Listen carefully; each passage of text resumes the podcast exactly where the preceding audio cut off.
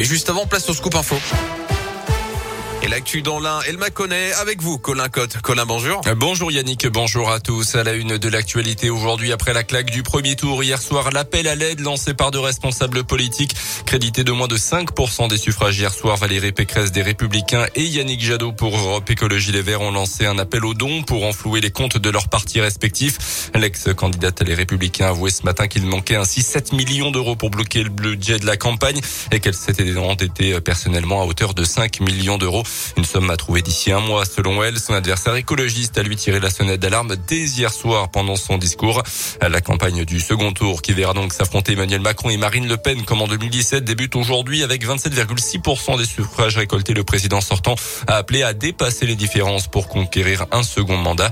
Les soutiens de Marine Le Pen tout heureux évidemment hier à l'annonce des résultats du premier tour puisque leur candidate s'est qualifiée avec 23% des votes dans la région.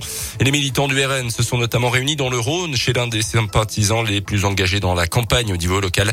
Tous se disent soulagés et confiants en vue du second tour le 24 avril. Satisfait du score qui est assez intéressant. Je suis un petit peu étonné du score d'Emmanuel Macron. Je trouve un petit peu élevé. On avait quand même euh, quelques craintes euh, sur le score de M. Zemmour, sur le score de M. Mélenchon. Et finalement, c'est, euh, on est qualifié. Et donc là, je pense qu'on va transformer l'essai cette fois-ci. On n'a pas grand grand pas à faire là, on va y arriver. On va y arriver. Puis il y a le sursaut des, des électeurs. Ils se rendent compte qu'on est au bout du rouleau, il faut qu'ils fassent quelque chose. J'espère qu'elle passera parce que là, au bout de la troisième fois, jamais 203, mais là, il faut qu'elle passe quoi. Mais voilà. Marine Le Pen qui pourra compter euh, sur le soutien d'Éric Zemmour, le candidat du parti Reconquête qui a recueilli 7% des suffrages au premier tour hier. Il a appelé dimanche soir à voter euh, pour la candidate RN au second tour dans 15 jours. Un premier tour aussi marqué par l'abstention autour des 25% et aussi par le score de Jean-Luc Mélenchon. Le chef de file de la France Insoumise se hisse à la troisième place avec 21,9% des suffrages. Il améliore son score d'il y a 5 ans. Euh, dans l'un, le président sortant arrive également en tête dans le département, 27% des voix suivies par Marine Le Pen à 26%. C'est l'inverse en Saône-et-Loire où la leader du RN obtient 24% des voix, soit deux points devant le candidat En Marche. Un second tour qui s'annonce d'ores et déjà serré. Selon plusieurs sondages, Emmanuel Macron serait reconduit, mais d'une très courte tête.